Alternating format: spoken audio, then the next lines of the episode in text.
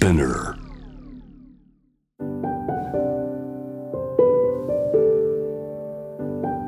福本敦子の聞くコスメ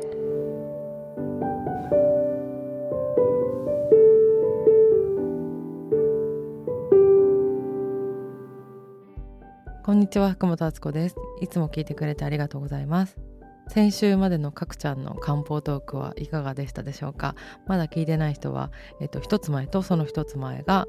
えー漢方科の角郎先生とのインドのアーユルベーダ旅行記なので聞いてみてください。今日はちょっとだけ星の力を借りるっていう感じの話をしたいと思います。今収録してるのがなんと満月なんですけれども3月7日の満月にこれを収録をしていてやっぱ満月ってお店混むんだよなと思ったんですけどディレクターさんと一緒にタイ料理を食べてからこれ収録をしてるんですけどやっぱり満月の日ってお店混んでるよなっていう風に思いました。あの新月とかだと割とスッて入れたりとかするんですけど満月の日ってやっぱこうエネルギーが高まっているので道も混んだりとかなんか忙しくなったりとかしやすいなっていうふうに思ったのをまた再確認しました。そんなこんなで今週はすごく星の節目があるんですよ。というか3月が結構星の節目というか時代の切り替わり的なあの星の流れの配置のタイミングで多分2023年3月星の配置とか調べるといろんな情報出てくるかなと思うんですけど今週がですねえっと21日にまず春分の日があります。春分の日は先生術で言ったらお正月みたいな感じなんですけどお羊座が始まる日。でお羊座って一番最初の星座じゃないですか。でそれが始まる日なんでもう本当に始まりの始まりの日みたいな感じなんですよあのゼロ地点っていうかスタート地点っていう風に考えられてるんですけどこれたまたま今年は、えー、とその次の日の3月22日に新月が来るんですね。でお羊の新月なので太陽も月もお羊座に来るっていうのがもう始まりの始まりの始まりみたいな感覚なのでなんかやっとこう立春明けて 2, 2月の頭にあなんか今年が始まったなっていう感覚になると思うんですけど毎年3月はちょっと今年はあの星の切り替わりがすごい多いのでなんかこう物事が変わっていく感覚だったりとか新しい時代の切り替わりっていうのを感じる人も多いんじゃないかなっていうふうに思います。でその次の日の3月23日木曜日にですね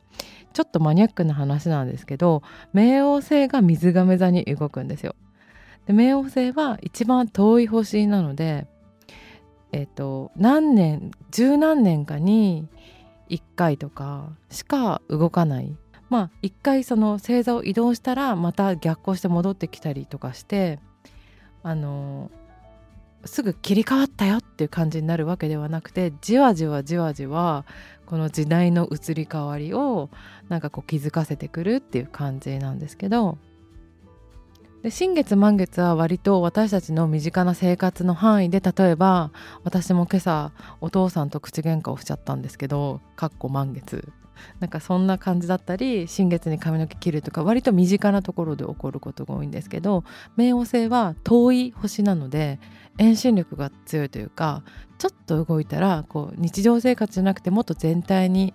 あの影響を及ぼすっていうふうに言われていてだから身近な生活っていうよりかはこう社会的なことだったりとか本当に時代の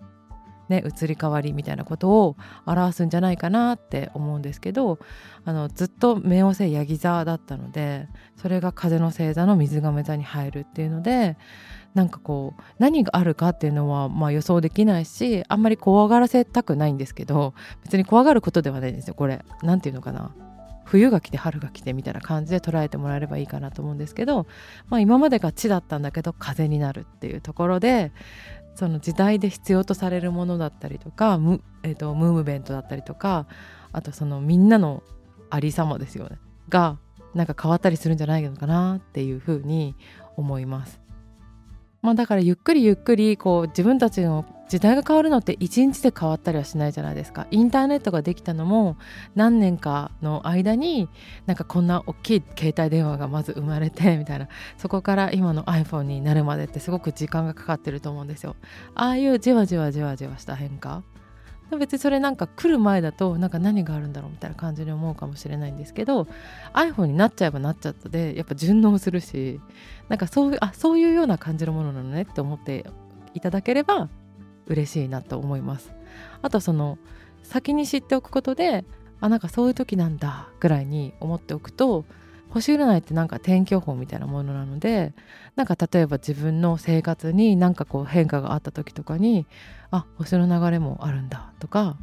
反対にそれを知っておくとそれを使ってみるってこともできると思うんですよ。例えば何か手放したいものがあったけどなかなかそういう気持ちになれなかったっていう人が、まあ、新月とかこの春分点を利用して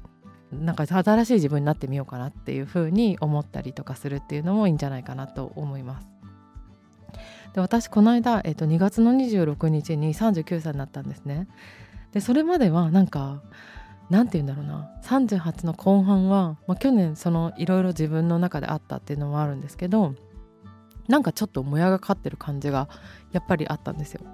なんだけど39歳になったらなんかその朝を迎えたらなんか新しいページをめくったなっていう感覚がしたでこれはえっと何て言うんだろうな年は重ねていっていてページ数は増えてってるんだけどまたページめくって続けてるからその瞬間にこう勝手に生まれ変わって新しくなったことにしようっていうふうに思ってなんかそう考えると、まあ、今までの蓄積したものとかもちろん良くも悪くもあるとは思うんですけどなんかフレッシュな気持ちで挑めるしあのその時代の移り変わりっていうのにもなんか割と自分が柔軟に対応していかなきゃいけないなっていうこととか出てくると思うんですよ。あとは今までのやり方ってなんかうまくいかないからなんかこう風に合わせていく感じとかも必要なのかなみたいなその時にやっぱり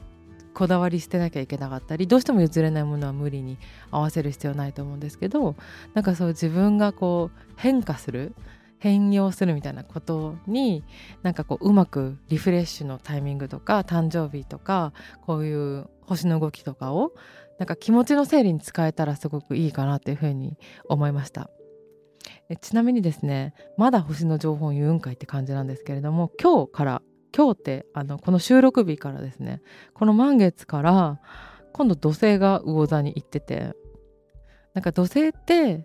あの賢者って言われてたりとか先生とか教師って言われてるんですけど少し試練を与えてそこを強化したりとか、まあ、少しちょっと打ってこう制限させることで強くするみたいな星なんですよ。でそれが魚座に入るのがこの今日の3月7日からなんですけどその前は水亀座にあって大体そのいた時間が土星先生が水亀座にいた時間は大体2年半ぐらいって言われていてまさにアフターコロナじゃないですけどウィズコロナアフターコロナでこう距離が人との間にできてとかオンライン化してとか働き方が変わったりとかみたいなこうみんないろんなことあったと思うんですけどそういうこうテーマが魚座に移動するよっていう感じになるのでなんかちょっとそれでどうなのっていうのは分かんないんですけど、まあ、その私とか魚座の人とかはまあすごく分かりやすく自分に変化があるんじゃないかなと思います。でこれも怖がる必要全然なくてあなんかあのパーソナルトレーナーみたいな感じで思えばいいかなって私も今のところ思ってるんですけど一人だと運動サボっちゃうけど土星というパーソナルトレーナーがいるんだったらヒップアップするしかないかもしんないみたいな感じの風にこう使おうかなとか乗ってこうかなっていう感じで思っています。特に水の星座の人とかはこの星の土星の魚座が割とスムーズ乗りやすく使えるんじゃないかなと思うのでカニサソリの人そんな心構えでなんかちょっとうってなることあっても筋トレかっていう感じに思ってもらえればなと思います。今ちょっと自分の知っている星情報をバーってあの言っちゃったんですけどなんかあ変わる時なんだなって思っていただければいいかなと思います。ってな感じで今日は星の力を借りるでした明日から春分？なので焦って何かしなくてもいいと思うんですけどなんか新しくなろうっていうのに乗っかってみてはいかがでしょうか福本敦子でした。